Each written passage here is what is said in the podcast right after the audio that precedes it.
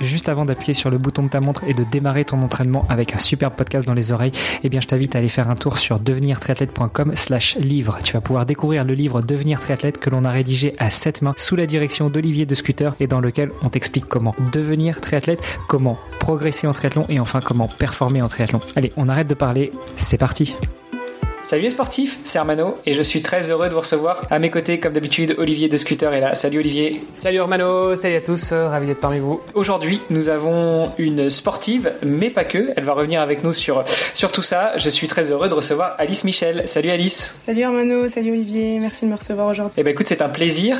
Tu connais un petit peu le podcast, donc tu sais quelles questions on va te poser. Tout d'abord, on aime bien savoir plus sur notre invité et je crois que le plus simple, c'est qu'elle se présente. Donc dis-nous tout. Qui est Alice Michel?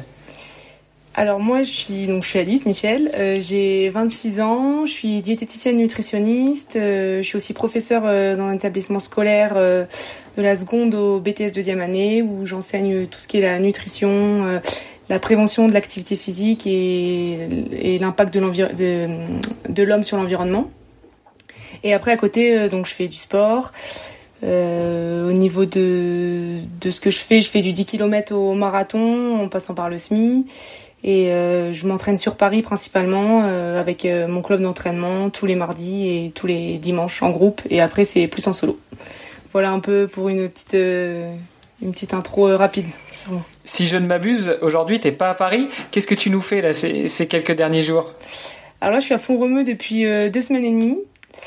Euh, je suis arrivée le 5 août et donc là ça va faire deux semaines et demie. Je suis en entraînement euh, principalement pour préparer le SMI de Copenhague et si tout va bien les championnats de France de SMI euh, la semaine qui suit. On va voir comment se passe la récup entre les deux. Euh, donc j'essaie de m'y remettre euh, un peu sérieusement parce que la fin de saison était un peu compliquée pour moi. Donc, euh, là, je reviens à fond remue pour reprendre un peu tout ça depuis le début. Bon, on va revenir avec toi là-dessus. Attends, juste avant qu'on rentre dans le détail, j'ai vu passer ton meilleur chrono sur marathon. Tu, veux bien nous le partager? C'est juste pour mettre un petit peu dans l'ambiance et, je pense que certains et certaines de nos auditeurs et nos auditrices seraient heureux de faire le même type de chrono. J'ai fait euh, Valence du coup en 2022 et j'ai fait 2h43, 32. Et je refais cette année euh, du coup euh, en 2023, je, je serai de nouveau dessus. Bon, est-ce que tu as, des velléités, des objectifs de, de, descendre encore en dessous de ce chrono-là et peut-être te qualifier pour la petite fête de campagne qui est prévue à Paris l'année prochaine? Euh, bah, J'aimerais bien passer sous les 2,40 déjà, ce serait, ce serait déjà bien. Et après, mon petite fête de campagne, faut encore un peu, faut encore un peu monter le niveau pour espérer espérer être en août euh, aligné sur les JO. C'est un peu ambitieux là, à mon niveau. Bon, en tout cas, 2,42, euh, c'est un super chrono. Euh, franchement, bravo, félicitations. on va pouvoir revenir un petit peu avec toi sur, sur tout ça, sur tout ton parcours. Qu'est-ce qui a, pour revenir un petit peu à la base, c'est quoi tes premiers souvenirs de sport? Qu'est-ce qui t'a fait faire du sport, fait pratiquer? Euh, bah, ce qui m'a fait pratiquer, c'est d'ailleurs ce qui me fait aussi pratiquer euh, aujourd'hui. Euh, c'est j'ai commencé en fait avec, bon comme beaucoup de monde, les cross, les cross UNSS, et c'est vraiment l'esprit d'équipe, le fait d'être en équipe, de pouvoir compter des points de maîtriser une partie de la course, notre, ma partie à moi, mais en fait que pour euh, tout le reste, qu'on soit quatre dans l'équipe, ben, en fait il y a 75% de la course euh, ou du résultat qu'on va pas maîtriser parce que c'est le fait d'être en équipe. Et je trouve que c'est ce qui apporte vraiment du charme, euh, du charme à la compétition. Et moi c'est ce que j'aime, ce que j'aime vraiment, ce que je préfère vraiment c'est les courses en équipe dès qu'il va y avoir là par exemple les championnats de France de semi-marathon, j'aime bien y aller parce qu'on peut y aller en équipe et ça je trouve ça vraiment vraiment cool. Donc j'ai commencé au cross du collège euh, avec donc avec les filles avec lesquelles je m'entraînais. Et après, euh, bon, on se prend vite au jeu des, chronos, euh, d'augmenter les distances, du 10 km, du semi au marathon. et après, bon, une fois qu'on a un pied dedans, c'est dur de dur de faire marche arrière parce que c'est un peu l'équilibre l'équilibre de vie qu'on se construit en fait au fil au fil des années. Ouais, surtout que courir en marche arrière c'est déjà fait. On a déjà eu Guillaume de Lustrac qui est venu nous expliquer son exploit sur marathon. donc avec toi on va rester sur une course dans le bon sens, sur une course en marche avant. On va essayer de rester en, de en marche avant, ce sera déjà bien. Bon, tu m'as quand même l'air un peu hyperactif parce que euh, euh, sportive, de haut niveau, euh, professeur, nutritionniste, diététicienne, Quand est-ce que tu trouves du temps pour faire tout ça? Bah c'est, vraiment une optimisation. Euh, j'essaie, euh, j'essaie d'optimiser tout le temps, mais c'est vrai que des fois, c'est, c'est ce qui, je pense que c'est ce qui m'a un peu fatigué euh, à la fin d'année là, c'est de toujours devoir avoir une pause de midi d'une heure vingt et en fait essayer d'aller caler un footing de 40 minutes, mais il faut rentrer, prendre une douche, manger, après on reprend les cours. le soir, en plus, je vais au travail en vélo, donc c'est vrai que ça rajoute, enfin 40 minutes le matin, 40 minutes le soir. Je rentre le soir, faut que je retourne faire un footing, et c'est vrai que tout ça c'est toujours un peu pas en dents de scie, mais faut toujours le matin quand je me réveille, je sais que la journée elle est, fixée, optimisée et que ce que je vais faire jusqu'à jusqu'à 21h quoi. Donc des fois c'est un peu fatigant mais après c'est aussi euh, le matin je me lève, je sais que j'ai des choses à faire et heureusement que j'ai ça parce que sinon je pense que je m'ennuierais euh, je quand même bien euh, les journées. Mais des fois un peu de repos ça fait pas de mal non plus. J'imagine que tu fais ça aussi pour le plaisir, tu fais pas ça juste pour dire je fais 2,42 au marathon et, et, encore plus rapide au SMI, c'est aussi un plaisir pour toi. Ah non, oui, j'adore ça. Non, mais sinon, je, sinon c'est sûr que je, je ferais pas ça. Si ce serait une contrainte et que j'aimerais pas courir, euh, enfin, la priorité dans, l'entraînement, c'est vraiment le plaisir. Quand si j'ai plus de plaisir à courir, je pense que c'est le moment de le, où il faut, il faut couper au moins pour retrouver le plaisir et avoir envie d'y retourner. Parce que si je vais à l'entraînement en marche arrière, euh, déjà s'il n'y a pas de plaisir, il n'y a pas de performance et en plus, euh, enfin, on, se casse les dents à toutes les séances, à tous les footings. Donc non, moi j'adore ça, ça permet euh, de s'évader, de, se retrouver aussi, d'être un peu, d'aller faire un footing euh, seul, parce que à Paris, bon, il y a du monde un peu comme partout, mais ça permet aussi de couper vraiment avec le reste, euh, bah, le, reste de, du travail, du professionnel, du personnel, ça fait une petite bulle autour de soi, quoi. Et la gestion du temps, c'est c'est souvent un des gros challenges quand on est athlète qu'on fasse du sport à, plus ou moins haut niveau mais euh, dès que qu'on veut commencer à s'entraîner plus de trois fois par semaine ça, peut commencer à devenir euh, un, challenge surtout si on a une vie pro qui est déjà bien remplie ou une vie familiale euh, et, toutes les autres contraintes qu'on peut avoir dans, la vie. On est déjà pas mal revenu là-dessus sur, le podcast. Toi dans ton cas c'est quoi c'est quoi tes petits tips tes petits trucs à toi pour gagner du temps? Bah déjà pour gagner du temps, euh, je pense que je suis bien cadrée sur la semaine et je sais euh, le lundi, le mardi, le mercredi, c'est à peu près, euh, enfin ça se répète en fait, toutes les semaines ça se répète. Le mardi, par exemple, c'est tout le temps à 19h30 euh, mon entraînement sur la piste, donc je sais qu'il y a des choses qui sont calées dans la semaine et qui bougent pas. Donc en fait, le fait que ce soit déjà bien fixé, je pense que ça me fait gagner du temps parce que je me dis pas, euh, j'ai pas besoin de réfléchir à l'heure à laquelle j'y vais ou quand je vais caler ma séance ou des choses comme ça, parce que c'est déjà mis en place. Après, euh, des choses sur lesquelles j'essaie de gagner, du... enfin, ce qui va me faire gagner du temps, oui, c'est les, les lieux d'entraînement, je les connais, donc je sais où je vais aller faire ma séance, où je vais aller faire ma séance de fartlek, des choses comme ça, c'est des, c'est des petits rituels au final qui sont mis en place. Et au bout d'un moment, euh, bah, ça fait gagner du temps parce que j'ai même plus besoin de réfléchir euh, mon tour d'échauffement euh, si je veux le faire de 25 minutes, lequel je veux faire. Par contre, si je veux faire 40 minutes de tour d'échauffement, lequel je vais faire. Enfin, des choses comme ça que au final, j'ai plus besoin de réfléchir parce que ça se met en place tout seul, quoi. Ouais, c'est d'avoir des, des, espèces d'automatisation comme ça où en fait t'as plus qu'à dérouler et tu dois pas trop réfléchir, quoi. Ça, c'est important de. En fait, ça te quitte de la charge mentale, quoi. Ouais, bah complètement. Ça, s'enlève de la charge mentale. Après, euh, c'est pas pour ça que, j'aime pas aller m'entraîner ailleurs. Et bah, quand je pars en vacances, euh, au, final, c'est super cool d'aller s'entraîner dans des, dans des autres endroits, pardon, euh, parce que bah justement ça fait changer un peu le cadre. Mais c'est vrai que quand on veut une routine et que justement à côté bah il y a le il y a la vie comme tu dis euh, personnelle, professionnelle euh, qu'il faut gérer, bah ça enlève quand même une partie de charge mentale d'avoir des choses déjà bien bien mises en place. Non effectivement et je pense que c'est c'est les enfin c'est un peu ce qu'on on, on, en avait parlé aussi dans notamment dans le bouquin qu'on avait écrit Devenir triathlète. il y avait une partie sur la prépa mentale euh, pour construire des habitudes. En fait, euh, comment on fait pour pour que pour faire en sorte qu'on ait des habitudes dans, dans notre vie de tous les jours, pour justement diminuer la charge mentale et que les choses, bah, elles se fassent quasiment, elles se fassent quasiment automatiquement. Qu'on se dise, bah en fait, euh, voilà, je sais que c'est mardi, je sais que je, je dois faire telle chose à telle heure, je sais où est-ce que je dois aller, je sais comme, quel équipement, de quel équipement j'ai besoin, etc. Enfin, en fait, faire les choses limite sans réfléchir et, euh, et c'est comme ça que c'est comme ça qu'on parvient à, à, mettre beaucoup de choses parce que sinon, euh, si à chaque fois tu dois te poser effectivement la question de est-ce que je mets telle chaussure ou telle chaussure, est-ce que est-ce que je tourne à gauche, à droite, euh, et donc en fait c'est ça qui c'est ça qui est le plus compliqué quoi. Ouais, puis c'est marrant parce que c'est vraiment en fait le, fait de le dire là, je m'en rends encore plus compte que c'est des automatismes parce que au fait au quotidien, je me rends pas compte que le jeudi, je vais même pas réfléchir, je mets ma, ma paire de tempo et je me pose pas la question pendant quatre jours avant laquelle paire de chaussures je vais mettre quoi. Au final c'est vrai que c'est vraiment des automatismes qui sont mis en place et j'y pense même pas la semaine quoi. Enfin c'est vraiment euh, le tour du lundi, euh, je sais très bien euh, lequel je vais faire quand je parcourir 50 minutes quoi. Là, je crois que c'est la, la, la, grande différence entre euh, entre les alors au-delà des athlètes, hein, je, je, pense les gens qui, qui ont tendance à faire beaucoup de choses euh, et à être efficaces aussi dans leur journée, euh, c'est parce qu'ils parviennent justement à avoir ces automatismes-là, parce que ça devient un réflexe en fait. C'est comme, euh, enfin, tu dois, tu dois pas réfléchir à, comment respirer, à comment digérer. Bah, en fait, si tu, si tu dois plus réfléchir à comment t'entraîner, bah, en fait, c'est bon. Euh, tu peux, tu vois, tu peux le faire, tu peux le faire facilement, quoi. Non, mais complètement, c'est vrai. Au-delà de ces automatismes, il y a, y a, y a d'autres trucs aussi que, que tu mets en place?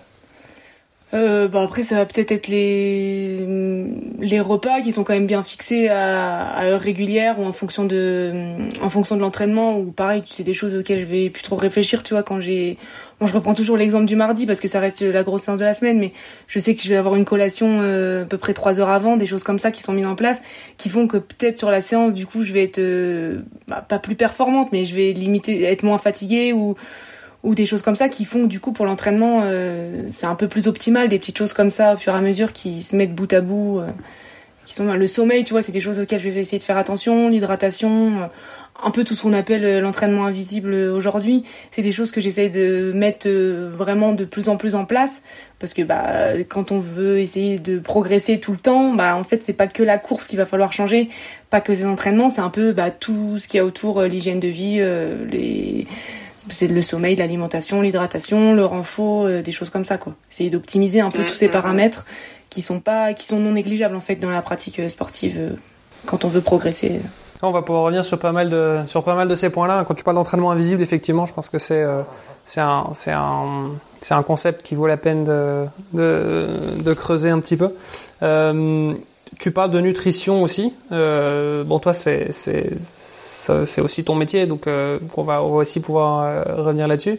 Mais toujours pour rester dans, la logique de, gestion du temps et de, productivité, euh, tu prépares tes tu prépares tes repas à l'avance, tu cuisines toi-même, t'achètes, tu commandes, enfin comment ça se passe? Ouais non, je cuisine, enfin je cuisine, enfin on achète tout brut en fait, donc on, fait, les, légumes on va les faire, les pâtes, le riz, on va tout faire, rien rien d'industriel, rien d'acheter de de, de, déjà prêt en fait. Bon des fois on va commander une pizza le dimanche soir tu vois mais sinon tout ce qui est euh, la, semaine en fait tout est fait. Même, même le midi en fait je mange même pas euh, au travail. Je me fais vraiment ma lunchbox parce que je sais ce qu'il y a dedans je sais ce que je mets dedans les quantités euh, les matières grasses enfin des choses comme ça qui je, je sais ce qui va me rester sur l'estomac ce que je digère bien ou alors bah, si j'ai une séance le soir si j'ai fait un footing le matin ce qu'il faut mieux que je mette dedans.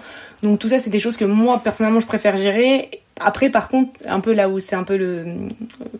Après, ça peut être un peu contraignant. C'est qu'une fois que vraiment on fait ses repas et tout, bah, c'est compliqué par contre de faire marche arrière et de retourner une fois aller manger à la cantine, des choses comme ça, parce que on a tellement l'habitude de, des plats qu'on va se préparer, de ce qu'il y a dedans, de comment on le digère et tout, qu'après, des fois, faire marche arrière, on n'a pas forcément envie, quoi.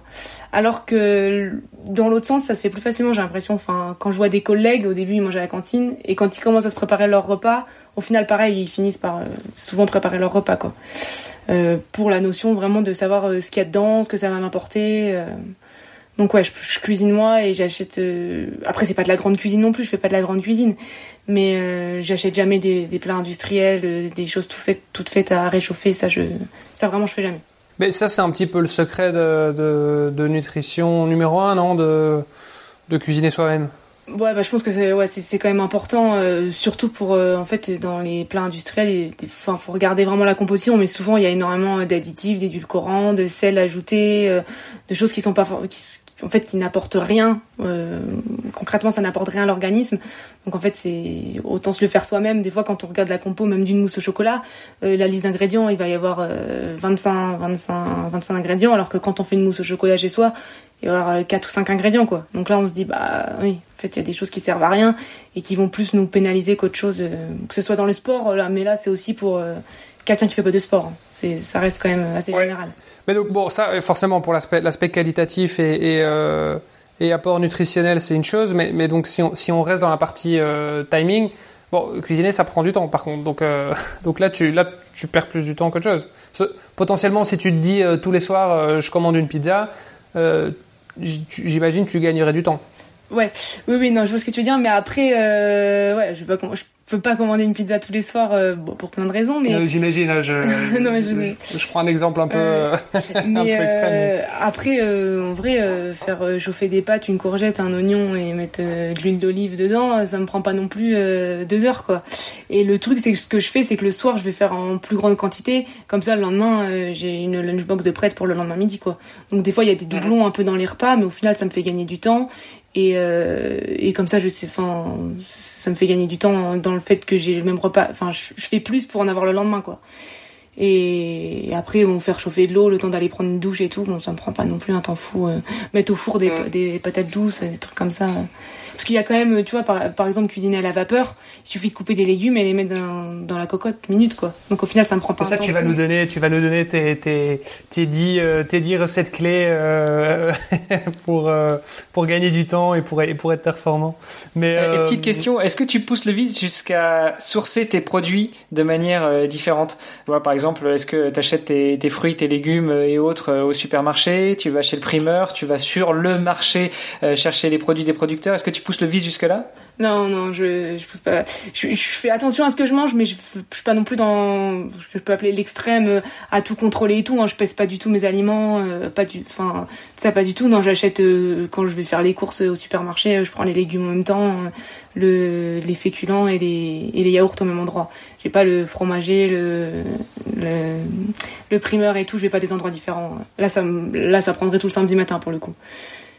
Et il y a séance de côte le samedi matin, donc je peux pas trop, euh, choisir. Il y a, un bouquin qui est sorti euh, il y a quelques années sur le batch cooking, j'ai oublié le nom, je l'ai à la maison en plus.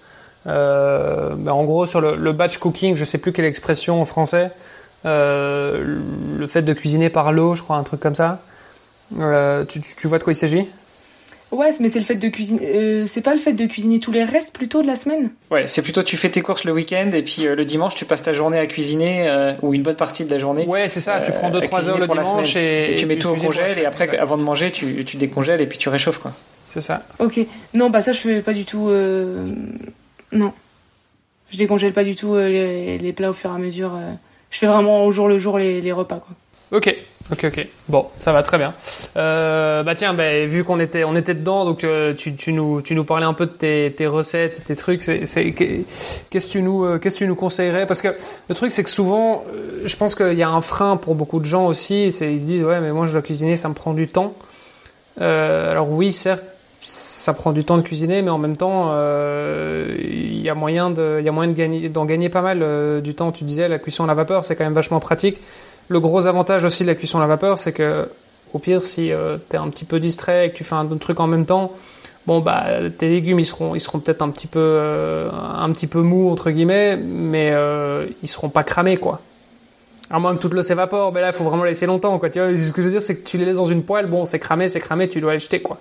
Ouais, et puis surtout la vapeur, c'est que tu conserves tous les, enfin, tous les nutriments et les, et les vitamines. Parce qu'en fait, t'as as moins de pertes, alors que par exemple, quand tu vas cuisiner euh, tu vas cuisiner à la poêle, en fait, tu des vitamines et des minéraux qui vont, qui vont s'évaporer avec la, vapeur ou qui vont rester dans la poêle, alors que tout ce qui est cuisiné à la vapeur, tu gardes en fait vraiment toute la, toute la qualité nutritionnelle de, de ton aliment.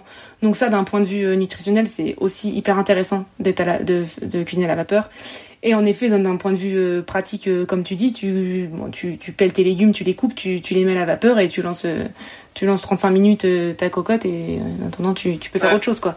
Et en effet, t'as pas de risque que ça crame, t'as pas de risque que ça crame, tu t'en occupes presque pas, quoi. Et, et, alors même pour les pour les plus les, pour les plus paresseux d'entre nous, pour ceux qui veulent, il y a des il y a moyen aussi d'acheter des légumes surgelés. Oui, c'est vrai, ouais.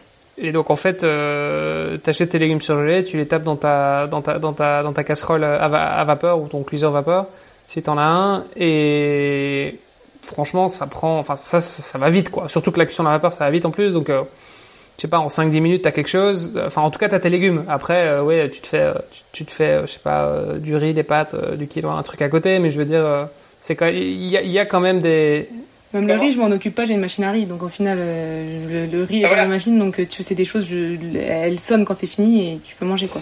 Exact, et, on revient sur les habitudes, hein, mais euh, sur les réflexes, les automatismes. à partir du moment où euh, tu sais que ça fonctionne comme ça et tu sais ce que tu vas te faire à manger et que tu te poses pas la question pendant 20 minutes avec quoi est-ce que je vais pouvoir combiner ça, euh, bah, en fait ça va vite quoi. Ouais c'est ça, faut avoir en fait, en gros, l'idée, ce serait d'avoir un stock de, de féculents, donc de, de graines, soit de pâtes, de riz, de la polenta, euh, du boulgour, de l'épeautre, d'avoir des différents euh, chez soi pour avoir un peu un, un mix et le soir arriver à en prendre un et faire avec les légumes dans qui restent dans le frigo quoi. Comme ça ça fait une base de féculents, une base de légumes et sans trop euh, se prendre la tête quoi. Juste avoir un stock euh, sur lequel on peut tourner et, varier les féculents quoi. Ok, ça va très bien et, et pour rester dans le domaine de la nutrition, euh, toi, tu as, étudié ça parce que euh, c'est quelque chose qui t'intéressait depuis toujours ou bien c'était pour euh, compléter euh, ton sport Comment est-ce que tu es arrivé dans ce, dans ce monde de la nutrition? Ouais, c'est quelque chose qui, qui m'intéressait en fait de vraiment comprendre. en fait, c'est quelque chose qu'on fait tous les jours. C'est vraiment bah, moins cas extrêmes, il y a des gens qui vont jeûner et tout, mais il y a vraiment, on est tout le temps en contact avec la nourriture, on en parle quasiment tous les jours, c'est quelque chose qui est omniprésent en fait pour l'homme. Et, euh, et, en fait, on a quand même euh, très peu de connaissances euh, quand on s'intéresse pas trop. C'est pas quelque chose qu'on va apprendre à l'école.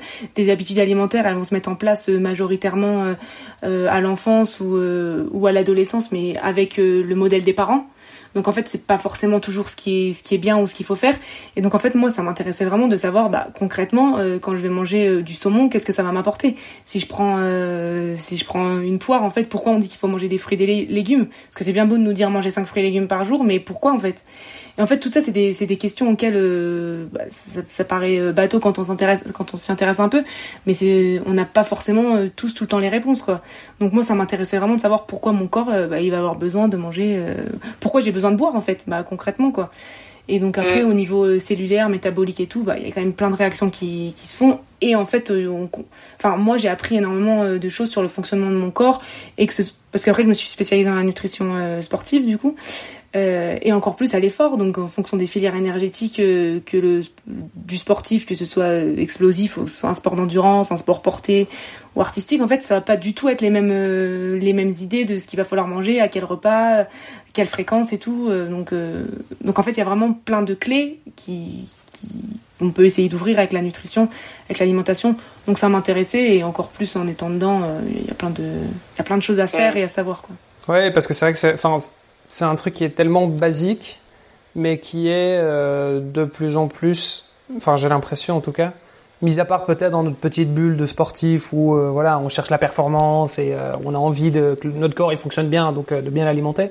Mais, mais sinon j'ai l'impression que au global c'est quelque chose qui a été de plus en plus écarté, de disant ouais manger ok oui c'est une nécessité bon il faut qu'on mange donc on va manger mais mais on fait plus trop attention quoi et, et c'est comme ça aussi si on regarde le mais il y, a un chiffre qui m'a toujours marqué, hein, euh, c'est le budget qu'on dépensait. Euh, enfin, c'est la, proportion des revenus euh, du foyer qu'on dépensait dans les aliments. Il y a un siècle, bon, j'ai plus les chiffres exacts, mais pour, pour donner un peu l'ordre de grandeur, il y a un siècle, ça devait représenter plus de la moitié du ménage, voire peut-être 80%. et aujourd'hui, c'est moins de 20, quoi, un truc comme ça. Donc donc, euh, alors certes, peut-être que le pouvoir d'achat a augmenté entre temps parce que bon, il y a eu de la croissance, euh, etc. Euh, voilà, mais mais au final, si tu regardes la qualité des aliments, elles ont quand même vachement été détériorées aussi. Enfin, je veux dire, on mange on mange des trucs qui sont un peu vides, qui sont transformés, donc et, ça se reflète aussi. Enfin, voilà, on en a aussi déjà pas mal parlé sur le podcast, mais ça se reflète dans la santé publique, enfin sur le, nombre de, maladies euh, cardiovasculaires, etc. Quoi. Et puis, euh, puis même là, en fait, euh, aujourd'hui, avec l'inflation qu'il y a, bah, tu, tu, regardes le, des fois le prix des fruits et des légumes, mais tu te dis, et moi, des fois, même, je suis devant et je sais qu'il faut en manger, mais des fois, tu te dis, mais là, c'est vraiment cher, quoi. Enfin, et des fois, il y a des mais C'est cher, ouais, mais à la fois, enfin, est-ce que moi, je pense qu'on a l'impression que c'est cher parce qu'on s'est habitué, en fait, à avoir de la bouffe pas chère. Ouais, mais des fois, tu vas regarder un paquet de, de gâteaux qui va être bien moins cher que, que trois pommes, quoi. Du coup, tu te dis, bah, je vais donner quoi?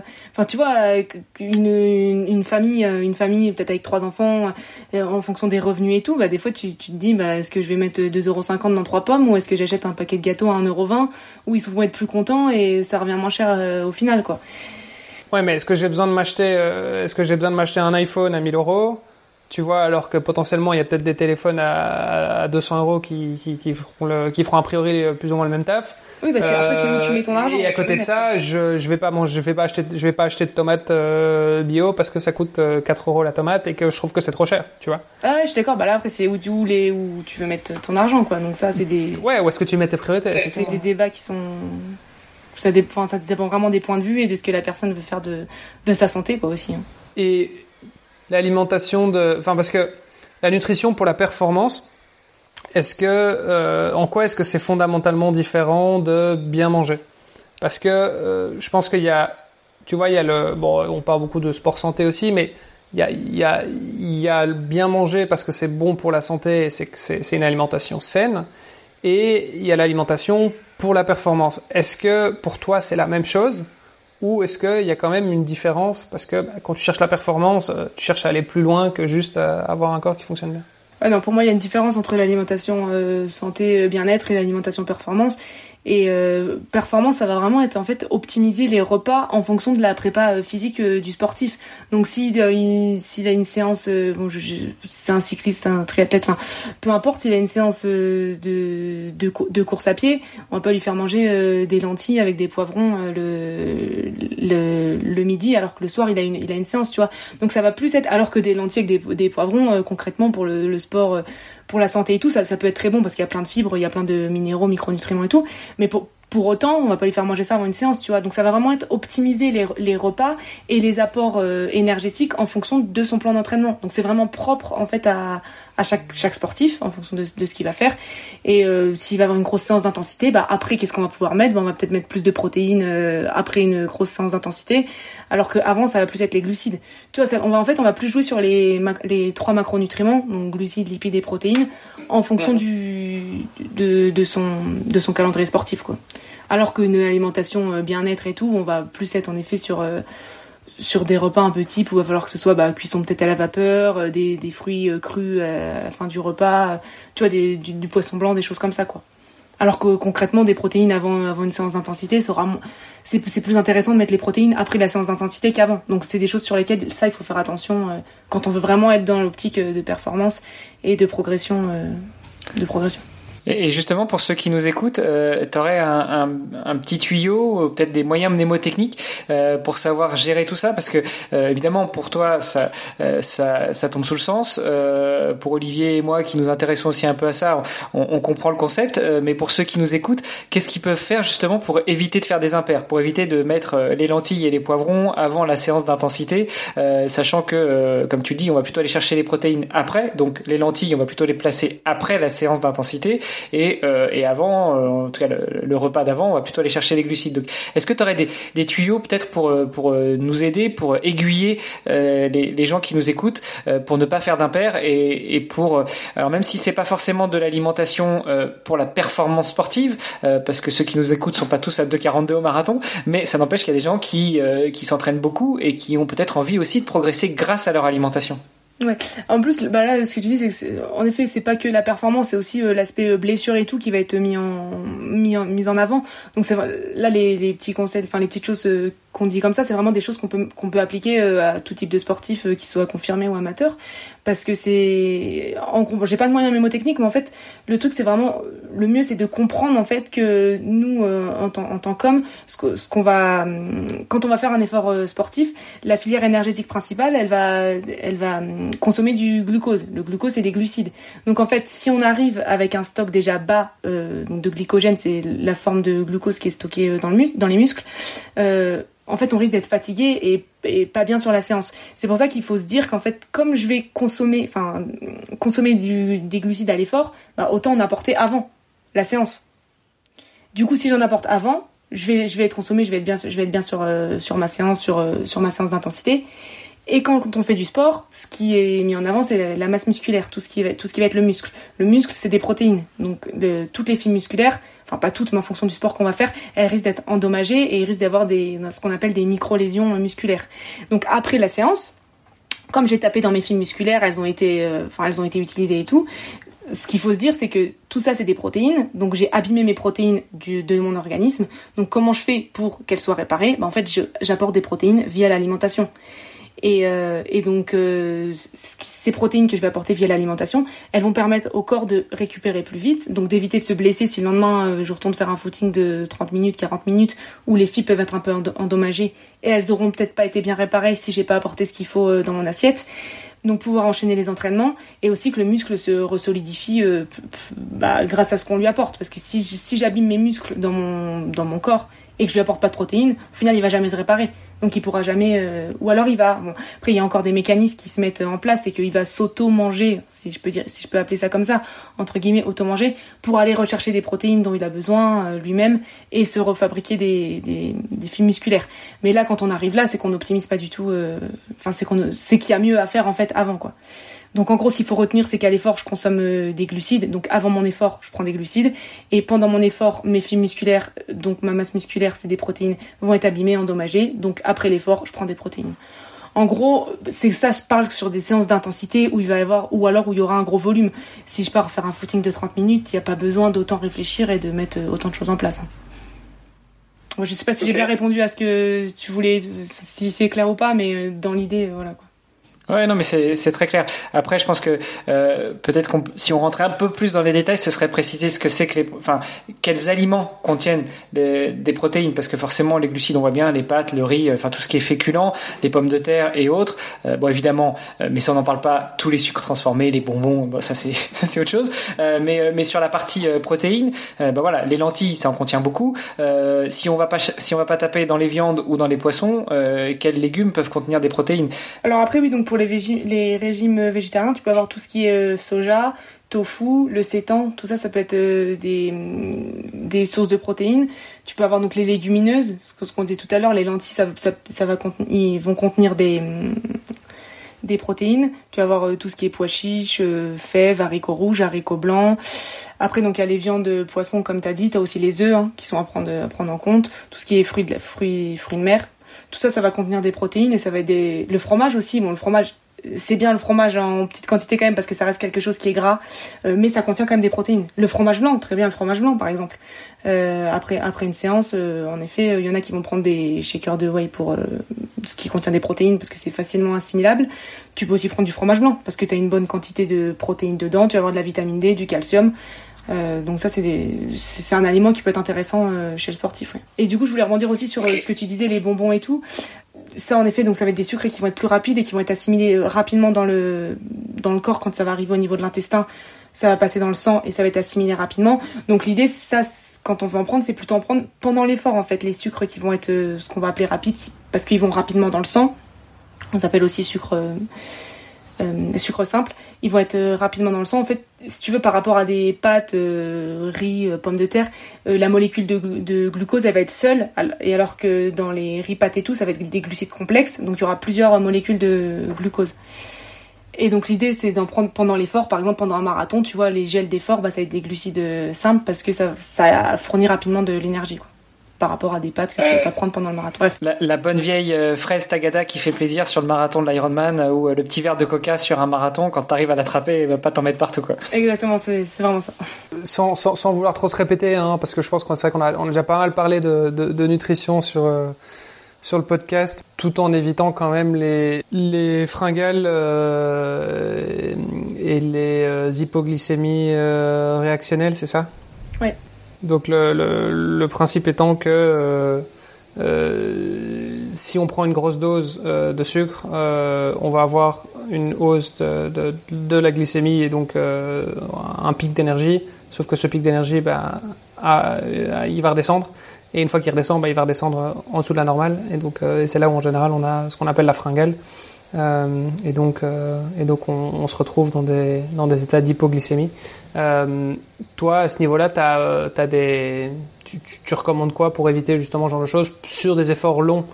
Encore une fois, si tu fais, bon, tu fais un 10 km, voire, voire un semi-marathon, ça passe. Un marathon, c'est déjà, c'est déjà un petit peu plus limite. Et puis, dès que tu pars sur des efforts un peu plus longs, que ce soit en ultra ou en triathlon, euh, ça, devient, ça devient un peu plus complexe et la nutrition commence à prendre un, rôle de plus en plus important. Tu, tu recommandes quoi, toi, pour, euh, pour ce genre de situation? Pour éviter l'hypoglycémie sur des efforts longs comme ça, tu vois, ce que tu peux faire, c'est que tu peux coupler en fait ton ce que tu veux prendre en, sucre. Donc par exemple, ta fraise tagada, tu peux la coupler à autre chose, donc euh, peut-être un, petit truc de de prot ou je sais pas quoi en même temps pour justement que le que la glycémie ne monte pas d'un coup et que l'index. En fait, quand tu mets deux composantes en même temps, donc deux macros euh, différents, euh, par exemple des glucides et des protéines en même temps, l'index glycémique, ça va faire diminuer en fait ton index glycémique de ta fraise tagada instinctivement parce que ça va être plus compliqué à digérer, enfin, ça va être plus de temps. Du coup, l'index glycémique euh, diminue. En diminuant cet index glycémique, tu vas diminuer en fait ton pic, euh, ton pic d'insuline euh, qui peut arriver, qui peut arriver, qui fait l'hypoglycémie réactionnelle, quoi. donc ce que tu fais, c'est ça, et tu peux aussi alterner en fait. Tu vois, là je te dis de, de les coupler, mais ça peut faire trop pour quelqu'un de manger deux composantes en même temps. Donc ce que tu fais, c'est que tu vas alterner là je te parle vraiment sur un effort long, hein. tu des glucides, des protéines, et à un moment tu, tu vas même prendre euh, peut-être des graines oléagineuses ou quelque chose comme ça qui va être un peu plus gras pour vraiment alterner tes, tes macros. Quoi. Donc là on est sur des efforts de 4 heures, 4 heures et quart quand même, 4 hein, heures et demie. Quelqu'un qui va mettre... Euh, 2h30, 3h15, 3h30 au, au, marathon. En fait, le gel va le sucre du gel va tellement être utilisé rapidement parce qu'il va être dans un effort intense qu'il y a peu de risque d'hypoglycémie réactionnelle, sauf si vraiment c'est quelqu'un qui va vraiment être euh, à la limite, c'est quelqu'un qui va être à la fin, du, de vraiment euh, ce qu'on peut appeler se prendre le mur au marathon et qui peut du coup là euh, commencer à ressentir des frissons, avoir froid et tout. Donc là, dans ce cas-là, en effet, ce qu'il faut faire, c'est peut-être prévoir le coup et avoir autre chose que du sucre du sucre euh, sur soi, euh, sur soi à prendre, quoi. Ouais, et, en même temps, euh, à partir du à partir du moment où tu commences à prendre du sucre, bah t'as plus trop le choix, faut que tu continues quoi. Enfin, si tu veux rester dans ton pic. Euh, bah c'est le, truc de, l'hypoglycémie réactionnelle quoi. C'est qu'une fois que tu vas être euh, en bas dans l'hypo, bah va falloir reprendre du sucre pour remonter, mais faut pas trop en reprendre pour pas justement que ça redescende trop. Et c'est pour ça que peut-être ce qui est intéressant, c'est de coupler là quand tu sens. Euh... après, faut faut être lucide et faut le sentir sur le moment du marathon. Donc c'est aussi quelque chose qui peut être compliqué, mais quelqu'un qui va avoir l'habitude et qui va peut-être sentir arriver les symptômes assez rapidement de l'hypoglycémie parce qu'on est quand même quand on a une hypoglycémie, on est quand même moins lucide, le rythme est ralenti, on peut avoir froid, euh, devenir un peu plus blanc, enfin voilà. Euh, bah là, ce qu'il faut faire, ça va reprendre du sucre, mais en effet le coupler avec quelque chose d'autre, quoi. Donc peut-être que tu disais des, des graines oléagineuses ou euh, ou une, bah, un truc, qui, qui, change des glucides, mais prendre en même temps des glucides quand même, quoi.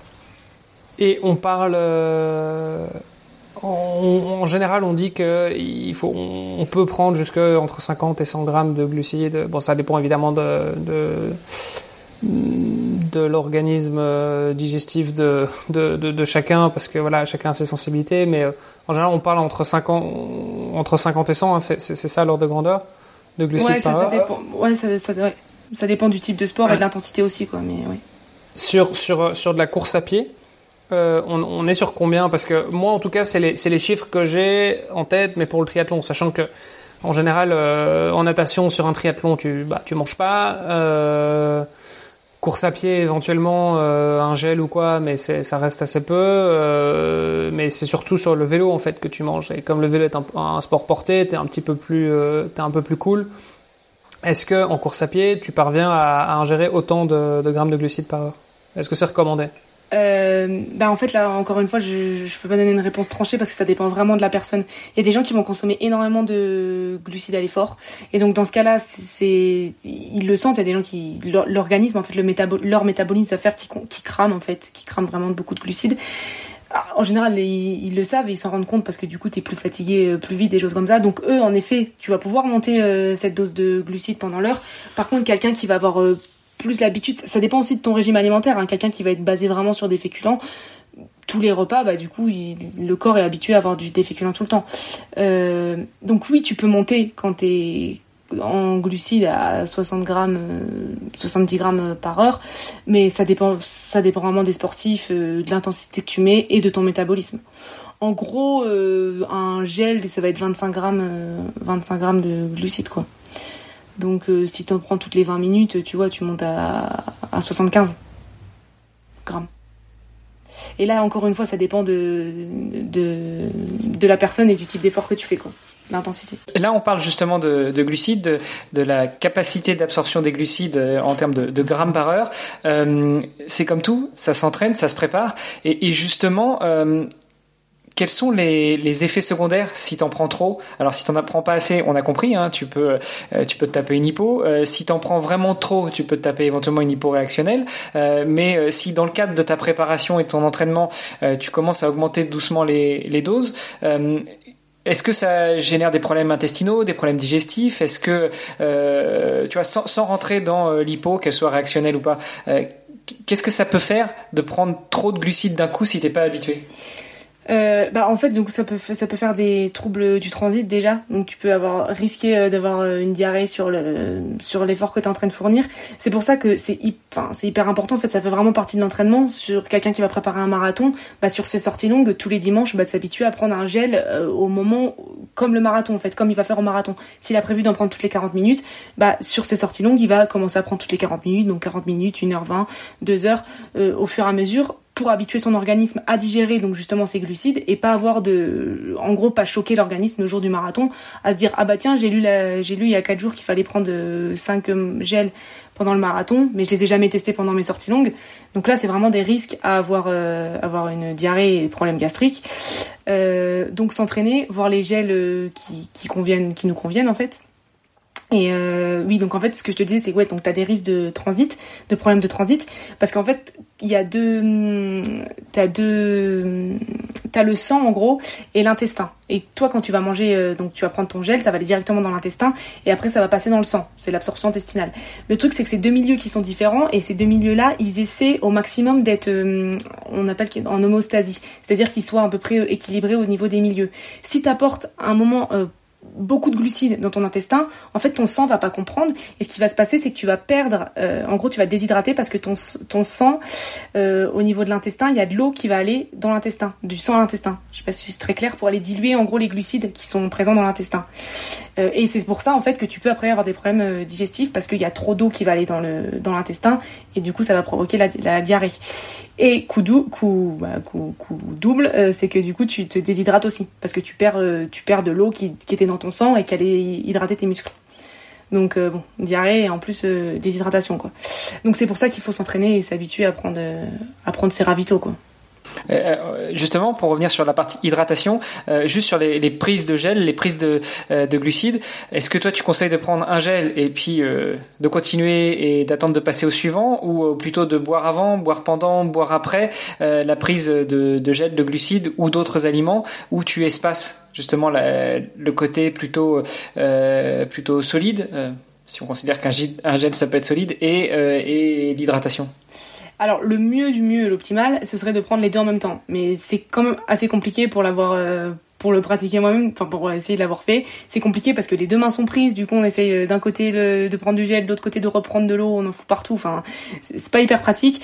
Du coup, quand même, le mieux, c'est de prendre le gel avant le avant le ravito, et après on arrive à l'eau et prendre l'eau euh, l'eau directement après, mais qu'il y, ait pas non plus 30 euh, minutes entre les deux. Hein. Que ça se fasse, on voit le panneau ravito à 200 mètres, bah on prend le gel et du coup juste après on a l'eau. comme ça, comme je te disais au niveau de, de l'intestin, bah t'as l'eau qui arrive et du coup tu risques pas de te déshydrater et perdre de l'eau, du sang pour aller dans l'intestin, quoi. Euh, tu dilues en fait le sucre du gel. Et de toute façon, il sera, il sera, consommé ce sucre. Ok, super intéressant. Euh, et toi, justement, pour revenir sur ta pratique, euh, t'en es où de ta consommation de glucides? Parce que pour courir à, à 2,42, euh, bah, j'imagine que au-delà de l'entraînement physique, euh, ça nécessite aussi un entraînement justement sur l'alimentation. Donc, tu es bien placé pour savoir euh, comment gérer tout ça. Mais, mais quels sont tes tips à toi? Où est-ce que tu en es? Alors au niveau des glucides, bon, j'avoue je compte pas du tout, hein, je pèse pas du tout mes glucides et tout, je sais à peu près ce que ce que je consomme, ce que je mange et ce que j'ai besoin. Donc ce que je fais c'est que je, fais vraiment attention euh, avant mes séances d'avoir euh, vraiment des féculents dans mon bah, dans ma lunchbox comme je te dis tout à l'heure que je prépare.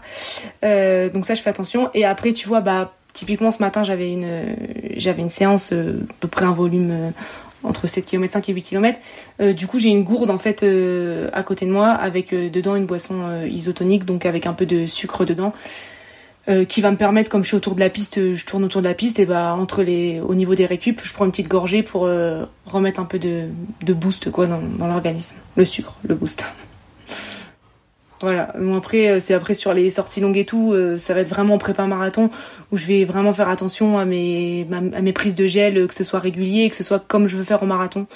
pour, pour être le mieux possible quand je vais arriver le jour J. Quoi il y aurait la partie effectivement euh, gel. Euh, le conseil qu'on donne très souvent, c'est euh, avant de s'inscrire sur une course ou quand on s'inscrit, on regarde quels sont les, éventuels sponsors alimentation pour savoir quel gel ou quelles boissons vont être présentes, quitte à là aussi ne pas choquer son corps. Donc si on est habitué à une marque, et eh ben si elle n'est pas dispo sur la course, qu'on garde ces produits à soi et éventuellement qu'on se ravitaille uniquement en eau et voire en coca si on a l'habitude. Toi, tu as, un autre point de vue là-dessus ou c'est le conseil que tu donnerais aussi? Ouais, non, ce que je donnerais aussi, c'est en fait, c'est vraiment pas prendre quelque chose qu'on n'a pas l'habitude. Euh, on va pas le prendre le jour de la course. en effet, quelqu'un qui, prend du coca, peut-être qui prend du coca en ravito sur ses séances et tout, qui a l'habitude, il voit qu'il y a du coca le jour J, bah tant mieux pour lui. En vrai, c'est cool. Mais quelqu'un qui a pas, qui prend jamais de coca, qui n'aille pas s'aventurer à prendre sur le ravito du coca parce que c'est enfin tu, risques bah tu risques justement des problèmes gastriques de pas le digérer que ton corps est pas habitué euh. Enfin vraiment l'alimentation euh, ça se travaille euh, ça se travaille à l'entraînement donc pas faire n'importe quoi le jour J, jour J. après il y a des fois donc j'ai déjà eu des patients qui en fait tu tu t'es vraiment pas bien sur le sur le moment et tout, tu sais pas quoi faire, bah tu tu tentes, tu tentes un truc quoi. Si vraiment t'es en hypo, qu'il y a que du coca, que t'as pas du tout ta boisson, bah, en effet peut-être tu, tu testes quoi pour euh, éviter de limiter la casse quoi. Mais sinon le pas le faire si t'as jamais testé euh, et que t'es bien, euh, tu, restes dans ta ligne de conduite et tu, continues comme ça quoi. Parce qu'en effet le truc des ravitaux sur les courses c'est qu'on n'a pas forcément ce que je te disais moi ma boisson d'effort enfin, que j'ai pris par exemple ce matin le jour des ravitaux en course je l'ai pas quoi. Et donc ça c'est un peu c'est vrai que c'est des choses sur lesquelles il faut essayer de faire au mieux mais qu'on sait que on n'a pas trop de on n'a pas trop d'impact au final le jour J quoi. Et donc, vaut mieux s'entraîner avec ses gels et des choses qu'on peut porter sur soi. Il y, a un autre point sur lequel je voulais revenir. Tu parlais tout à l'heure de ta lunchbox et du coup, tu m'as tendu une perche. Euh, moi, je me suis souvent vu faire des entraînements parce que j'avais pas le, choix euh, juste après avoir mangé. Euh, tu as des conseils à donner à, nos auditeurs euh, sur l'entraînement après avoir mangé? Alors déjà, souvent tu pars, euh, t'as as, le, le bide un peu, un peu lourd, un peu rempli. Euh, t'as peut-être pas forcément eu le temps d'aller aux toilettes avant, donc euh, tes conseils, ils se porteraient sur quoi? Déjà, je pense sur le, le repas en lui-même, et puis euh, est-ce qu'on part tout de suite après avoir mangé? Est-ce que c'est comme nager euh, est-ce que c'est comme aller se mettre dans l'eau? On évite euh, l'hydrocution, donc on, soit on y va tout de suite, soit on y va trois heures après. Enfin, quels sont tes conseils, toi, en tant que professionnel et en tant que sportive?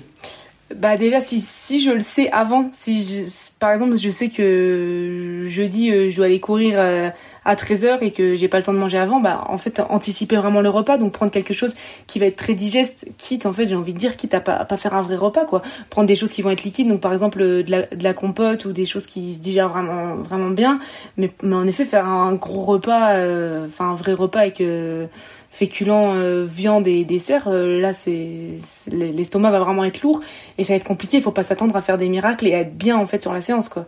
S'il n'y a pas le temps d'aller aux toilettes, euh, rien. Donc c'est vraiment anticipé. Et si bah, c'est pas anticipé, qu'on se rend compte que le soir il y a un imprévu parce que bah son enfant est malade et du coup je peux pas aller faire ma séance et je suis déjà en train de manger, bah ça va être diminuer vraiment la la ration alimentaire, donc limite de moitié quoi par rapport à d'habitude quitte à reprendre une collation en fait derrière euh, vers 16 heures euh, si je peux aller euh, prendre une banane et, un fromage blanc quoi.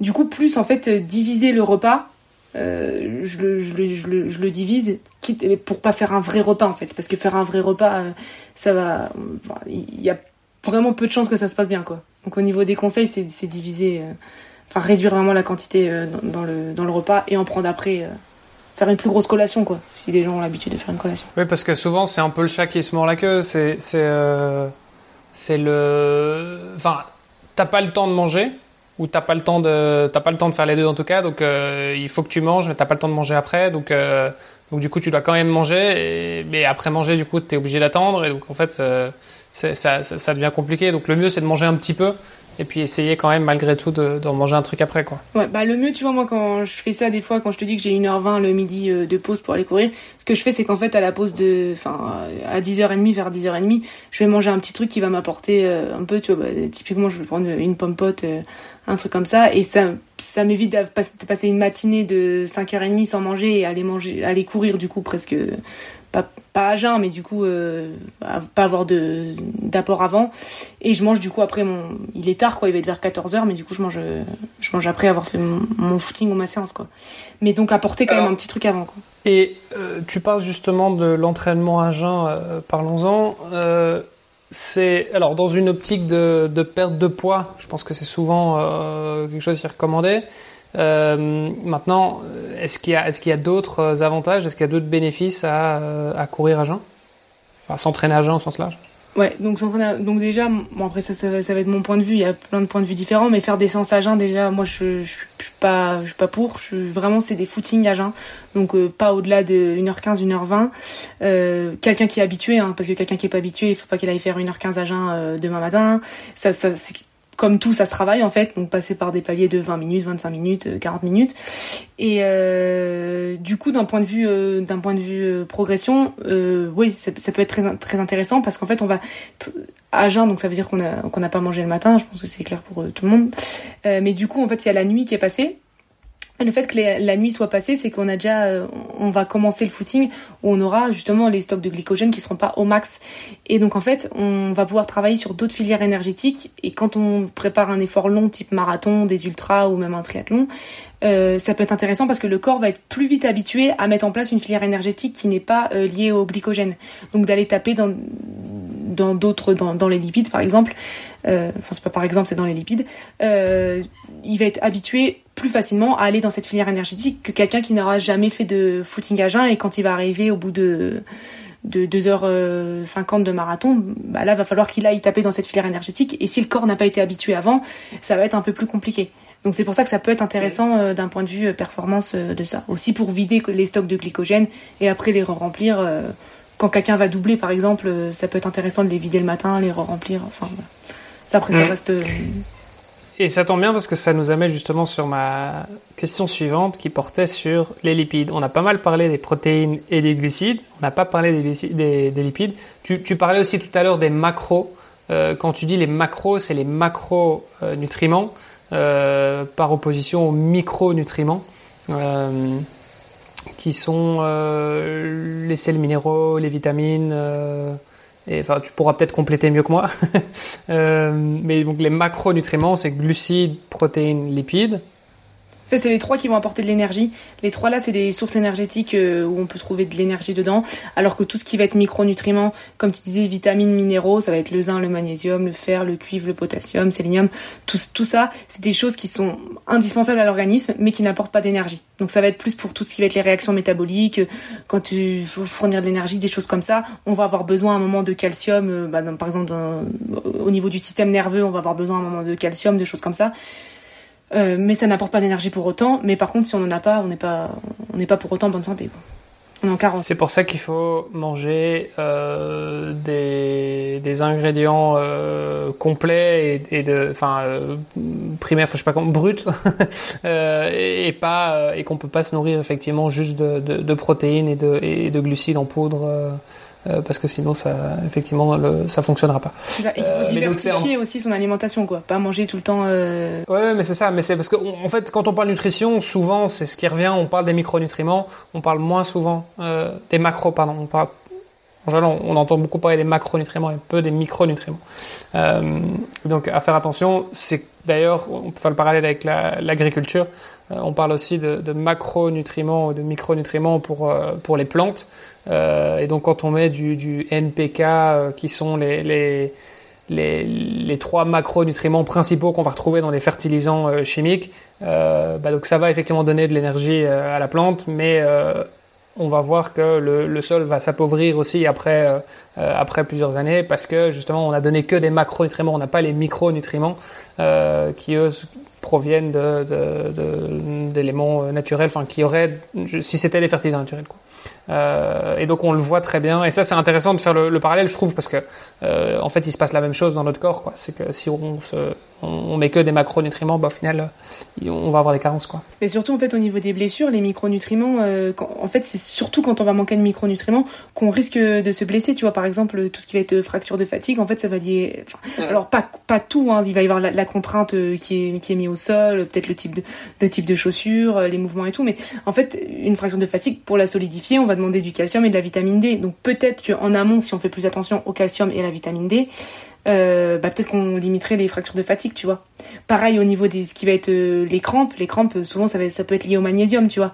Donc peut-être que si quelqu'un fait plus attention avant au magnésium, moins de risque de, de crampes ou de ou de contracture, euh, tu vois, des choses comme ça. Donc les micronutriments vont être hyper importants. Souvent on les utilise après pour soigner une blessure quand on est blessé, alors qu'en fait peut-être que si on les prend en prévention, euh, bah, on limiterait les, les, blessures euh, chez les sportifs. Quoi. Il y a plein d'autres aspects que les micronutriments hein, dans une fracture de fatigue et dans des choses comme ça. Hein. Mais euh, le fait est que quand on a une fracture de fatigue, on la soigne comment? On prend des, du calcium et de la vitamine D. Donc pourquoi pas la prendre avant quoi? Tu vois? Parce qu'en fait, la vitamine D permet de fixer le calcium. Bref, les deux sont. Et dans, dans l'absolu, est-ce que, est-ce que les compléments alimentaires, est-ce que c'est vraiment quelque chose dont on a besoin Ou est-ce que juste avec une alimentation saine et variée, euh, on pourrait s'en passer complètement en tant que sportif. Hein. Ouais, ouais. Bah du coup, euh, encore une fois, ça dépend de, la quantité de sport déjà, parce que quand quelqu'un va vraiment être une quantité de sport euh, vraiment au niveau d'heures d'effort qui va être importante, là les compléments, euh, les compléments alimentaires, je vois pas pourquoi on, on pourrait s'en passer alors que euh, peut-être que la ration alimentaire va déjà être grosse et au final finalement prendre de la vitamine C euh, en complément alimentaire ce sera plus simple que d'aller euh, remanger un kiwi ou un agrume tu vois.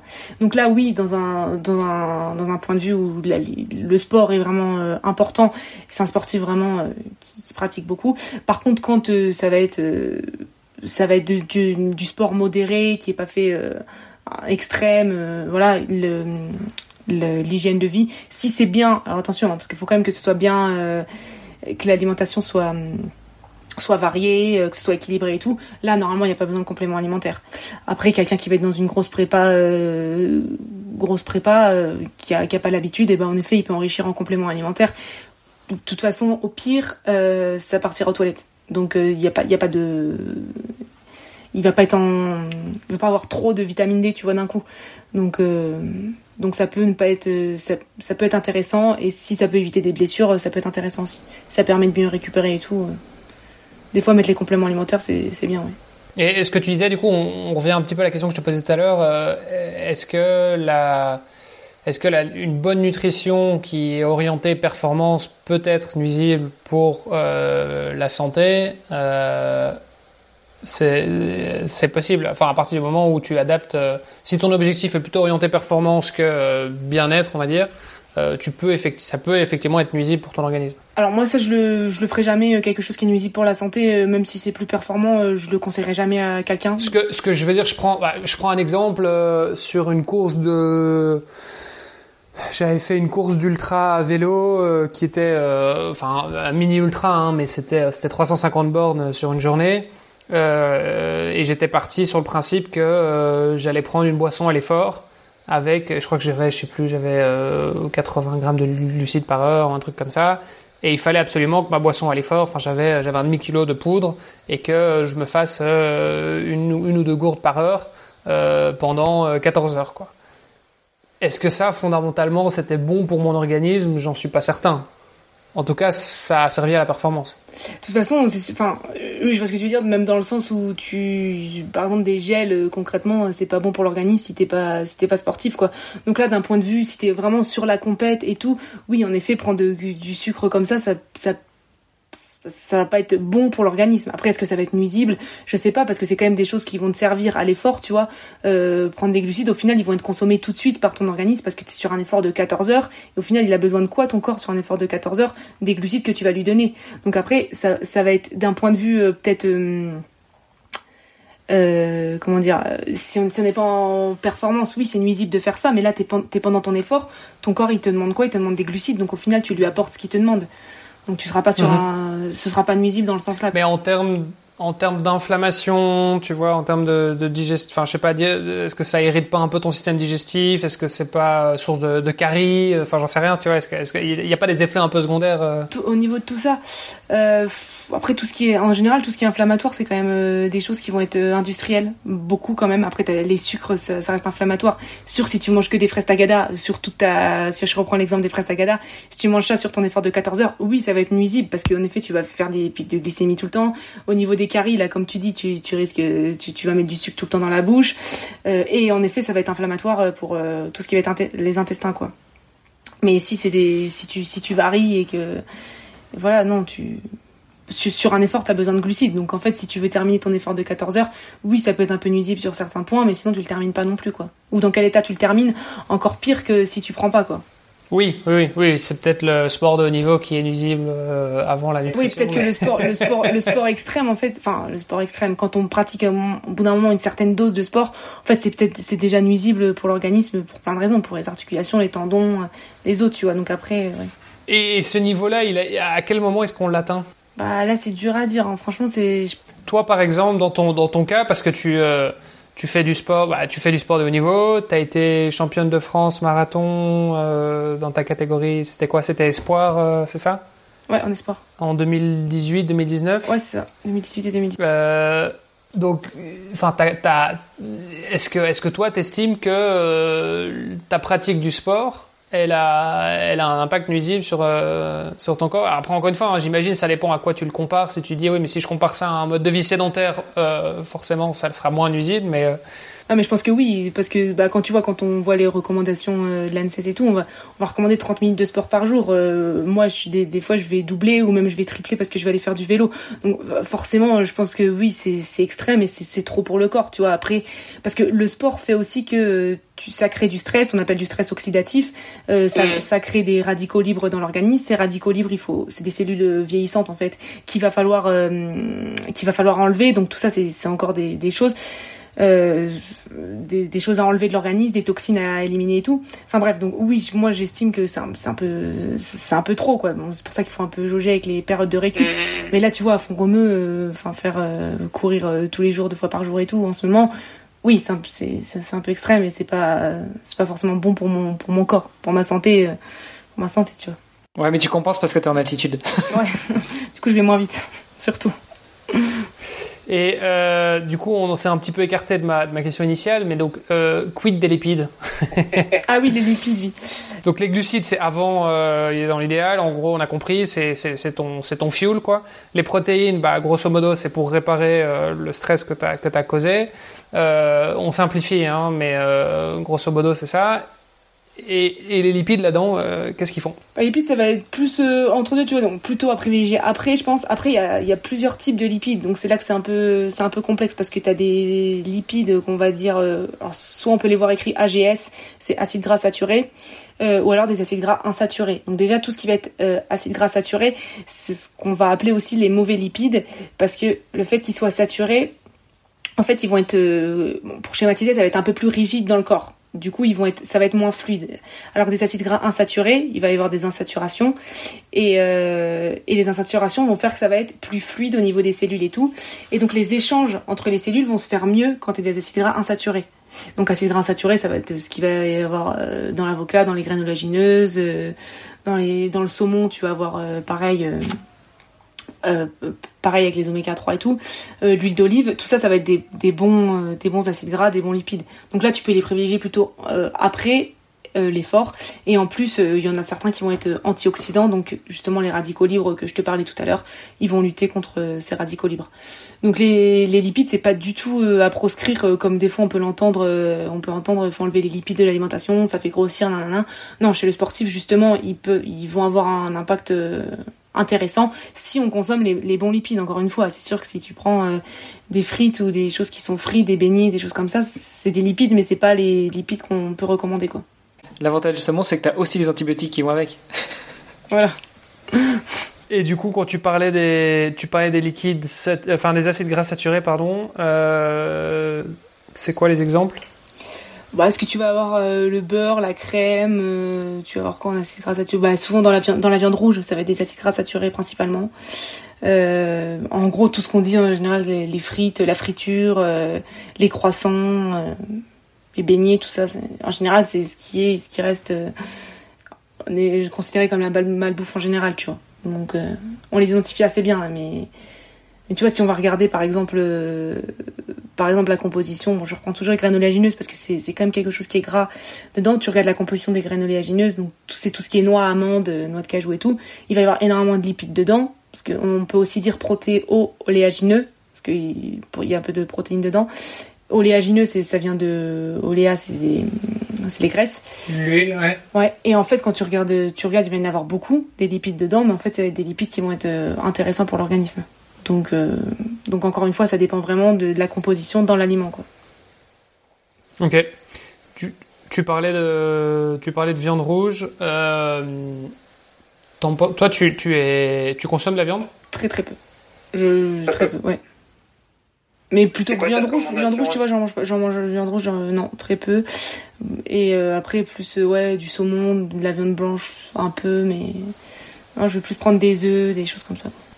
Ok, et, pourquoi C'est par, euh, c'est par conviction C'est par, c'est par souci de performance C'est par, c'est quoi, c'est quoi les raisons? Non, pas par souci de performance, parce que justement, la viande, c'est quand même quelque chose qui va être intéressant.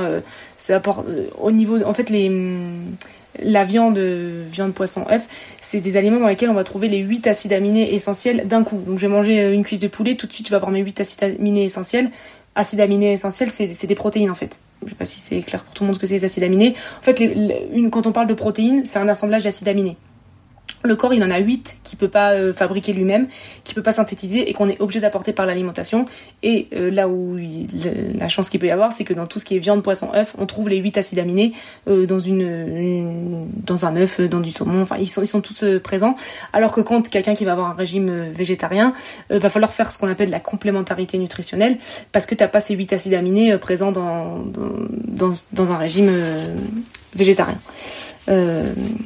Du coup, euh, du coup, donc non pour répondre à ta question, d'un point de vue performance, c'est intéressant euh, de prendre de, la viande, du, poisson, euh, du poisson quoi. Après viande rouge, ça reste quand même quelque chose qui est gras, donc prendre de plutôt là privilégier la qualité. si on veut manger un steak, manger des steaks, vaut mieux en privilégier peut-être un bon dans la semaine qu'en manger trois au niveau de la qualité qui sont qui sont moyens quoi. Et, pourquoi la, enfin la qualité Qu'est-ce que quand, tu dis un, une viande de qualité, c'est quoi? Ça va plus être euh, chez le boucher, tu vois, où ça va, il va y avoir euh, l'animal, il y aura peut-être moins de médicaments, il aura peut-être été nourri moins de médicaments. C'est de la viande où, où la bête aura peut-être plus bougé, tu vois. On voit souvent des images dans des d'élevage où au final les vaches elles vont pas bouger, elles vont être dans des dans des enclos et tout, alors qu'une qu'une viande qui a bougé, qui a eu de la vie et tout, bah, au final elle est plus riche en protéines parce que bah si l'animal a plus bougé, au final on mange son muscle. Du coup si le muscle a bougé, bah du coup c'est de la viande qui va être plus riche en protéines, qui va être moins grasse qu'une viande qu'une qu'une vache qui a, pas bougé, qui a été qui a été euh, qui, est resté euh, statique tout le temps, tu vois ou qui a été nourrie euh, peut-être pas avec les, les, bonnes choses. Au final, une vache qui, si tu vas chez le boucher qui a, mangé des bonnes choses, en fait, tu vas manger ce qu'elle a mangé, donc autant que, que ce soit de la bonne qualité, quoi. Plutôt qu'elle a mangé un peu de la merde, quoi. Ou des médicaments, qu'elle soit nourrie aux antibiotiques, enfin. Sans compter l'empreinte carbone de la viande rouge. Mais c'est encore un autre débat. Euh, ok, et, tu disais du coup, pour un régime veggie, on parle de complémentarité nutritionnelle. Euh, c'est-à-dire, qu'est-ce qu'il faut euh, c'est quoi les c'est quoi les aliments euh, principaux à mettre ensemble euh, ou plutôt les pièges à éviter euh, pour quelqu'un qui voudrait se passer de viande? De produits animaux sens là Alors déjà, je vais rebondir tout de suite sur les pièges à éviter parce que c'est un peu le truc euh, à la mode, c'est tout ce qui va être les steaks euh, végé euh, qu'on voit partout. Il faut faire attention à la composition de ça parce que souvent il y a énormément de féculents dedans. Donc on va remplacer un steak. c'est encore pire. Ben en fait, c'est surtout que dedans ça va être fait avec du boulgour, du quinoa et tout qui sont en fait des féculents. Donc ça ça prend pas du tout la place d'une protéine dedans, tu vois. et quand dans, l'esprit du, consommateur, euh, je vais prendre un steak végé, bah, ça va m'apporter des protéines. Du coup, je vais mettre quoi avec mon steak végé? Je vais mettre des pâtes ou du riz. En fait, ça fait deux fois des féculents. Et ça, c'est une erreur qui, est, qui, est assez commune en fait, mais c'est c'est plus une erreur, enfin une erreur, c'est plus marketing que au niveau de la com du marketing. Font croire que tu manges un steak végé, donc tu vas avoir des protéines. Oui, mais c'est plus au niveau de la consistance ou du look, euh, de la couleur, etc. Alors qu'en fait, regarde la euh, compo et des fois, bah, l'ingrédient principal numéro un, c'est boulgour, quoi ou céréales. voilà. Après, pareil au niveau des laits, dans les pièges à éviter, les laits. Euh, donc normalement, même maintenant, euh, on n'a plus le droit de dire euh, lait végétaux. Hein. On doit dire des jus végétaux parce que en fait euh, c'est pas du tout du lait je veux dire euh, mais après moi la première je veux dire je vais prendre du, du lait du lait d'amande. En fait c'est pas du tout du lait d'amande c'est de c'est de l'eau avec le goût le goût d'amande ou les amandes un peu trempées quoi. Mais au niveau de la composition ça n'a rien de lait quoi. Il y a pas du tout de prot alors que si tu prends du lait euh, de vache il va y avoir des protéines il va y avoir des vitamines C il va y avoir du calcium il va y avoir enfin il va y avoir quand même beaucoup de choses que tu retrouves pas dans du lait du lait d'amande. Donc souvent on, veut faire la transition en se disant c'est bien c'est bien pour plein de, pour plein de plein de choses hein, que ce soit écologique pour, pour les animaux et tout, c'est très bien, mais attention à pas se dire que du coup il y a les mêmes choses dedans. Il n'y a pas du tout les mêmes choses dans du lait, euh, du lait d'amande que du lait de vache. Hein. Et tu prends du lait de soja par exemple, parce que le lait de soja, on, en général, on dit qu'il y a des protéines, mais euh, je, je sais pas, je connais pas les proportions. C'est. Bah du coup, il y en a bien moins. Il y, a un peu de protéines, hein, c'est pas, c'est pas qu'il y en a pas, mais mais il y en a bien moins que du, dans du lait normal. Et surtout, comme ça va être des protéines euh, végétales et pas animales, elles sont bien, elles sont moins assimilées au niveau de de l'intestin quoi. Au niveau de l'absorption intestinale, ça se fait, un peu moins. Après, quelqu'un qui va avoir un régime végétarien, euh, son microbiote intestinal va être un peu plus adapté à quelqu'un qui a un régime euh, vegan, euh, un régime carnivore, pardon. Du coup, en fait, au niveau du microbiote, ça va se faire qu'on va mieux assimiler les protéines d'origine végétale, etc. Le corps se met en place tout seul avec quand il va trouver des protéines, il va les absorber mieux que Enfin, je sais pas, je sais pas si je suis claire, mais quelqu'un qui prend tout le temps du, lait de soja va mieux l'assimiler les protéines du lait de soja que quelqu'un qui va prendre des fois du, du, lait normal et des fois du lait de soja. Oui, oui, oui, ça c'est le, le, corps qui s'habitue euh, un peu comme euh, quand tu dis voilà, je, je, je m'habitue à courir à jeun, bah le corps s'habitue à, à, courir à jeun et, à l'épuiser dans tes dans tes lipides quoi. Ouais, c'est ça. Et du coup pour revenir à la complémentarité nutritionnelle qui était la question de base, euh, donc en effet quelqu'un qui a un régime euh, végétarien ou, ou vegan, donc il n'aura pas les 8 acides aminés tout de suite euh, qui va pouvoir euh, prendre. Donc c'est pour ça qu'on fait de la complémentarité. On va mettre deux aliments ensemble qui vont euh, mimer en fait une protéine euh, animale et avoir les huit acides aminés essentiels. Et donc ce qu'on fait c'est que si tu veux on va diviser, on va prendre les céréales d'un côté et les légumineuses de l'autre. Les céréales donc bah, tout ce qui va être épeautre, de riz, même les pommes de terre, quinoa. On peut mettre le quinoa, mais le quinoa, il est quand même, euh, il est pas mal au niveau s'il est consommé tout seul. Même si on fait une complémentarité nutritionnelle, c'est plus intéressant. Bref, le maïs, tout ça, ça va être euh, les céréales. Et de l'autre côté, tu vas avoir les légumineuses, donc euh, ce que je disais tout à l'heure, lentilles, fèves, pois chiches. Et tu vas prendre, bah, par exemple, du riz et tu vas le mettre avec des haricots rouges. Et en fait, là, tu vas mimer une protéine animale parce que il va y avoir un facteur limitant dans le riz et un facteur limitant dans les haricots rouges. Et le fait de mettre les deux, bah, tu n'auras plus de facteur limitant. Et c'est pour... Ok, donc dès, dès que tu mélanges des céréales et des légumineuses, c'est bon, tu as tes 8 acides aminés. Ouais, c'est ça. C'est ça. Ouais, enfin pas dans les pas dans les mêmes quantités non plus. Hein. Euh, te faire un apéro avec euh, une tartine de pain au maïs euh, où tu tartines dessus du, du houmous, euh, ça fait pas le même effet que manger un morceau de saucisson. Bon, j'exagère. Non, non, mais oui, complètement, complètement. T'as raison. C'est, tu, tu prends, si tu prends un plat dans ton assiette, tu fais un tiers de de céréales, un tiers de légumineuses et un tiers de, de légumes, quoi. Et là, même si en effet, au niveau des protéines, quelqu'un qui est végétarien et vegan, faudra qu'il fasse plus attention de manière générale. Alors la complémentarité nutritionnelle, ça passe par là, avec d'autres petites astuces à droite à gauche. Mais euh, oui, tu, au niveau des protéines, tu les assimiles moins bien, des choses comme ça. Hein. Il y a quand même des choses à, tu passes pas euh, végétarien, encore végétarien sportif, encore plus, tu passes pas comme ça, quoi.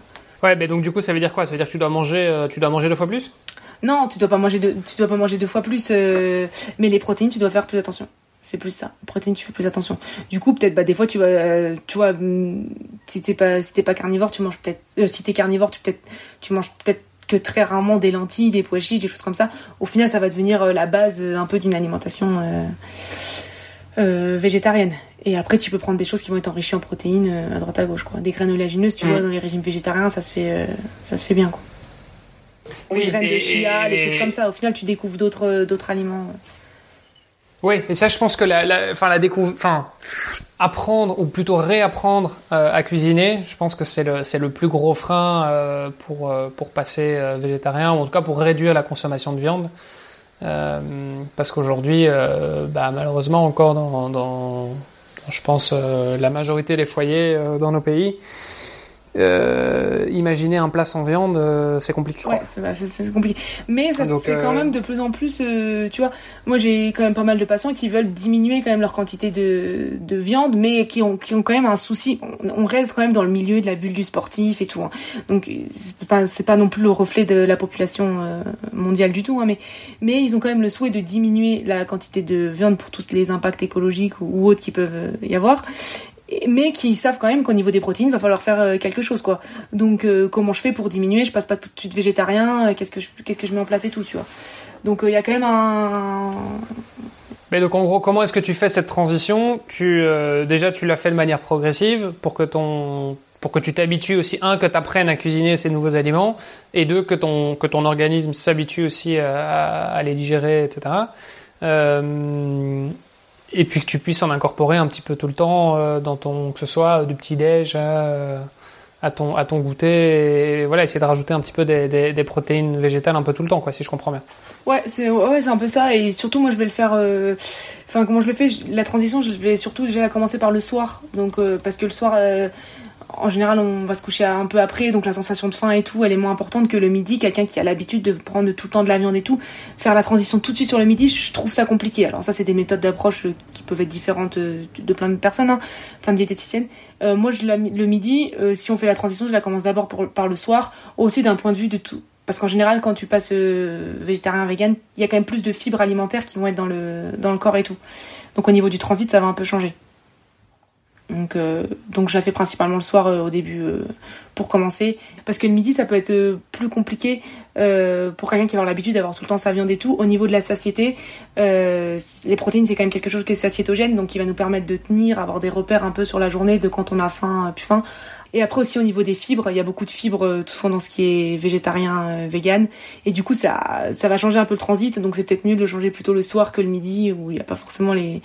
Si on est au travail et tout, ça peut changer un peu, quoi.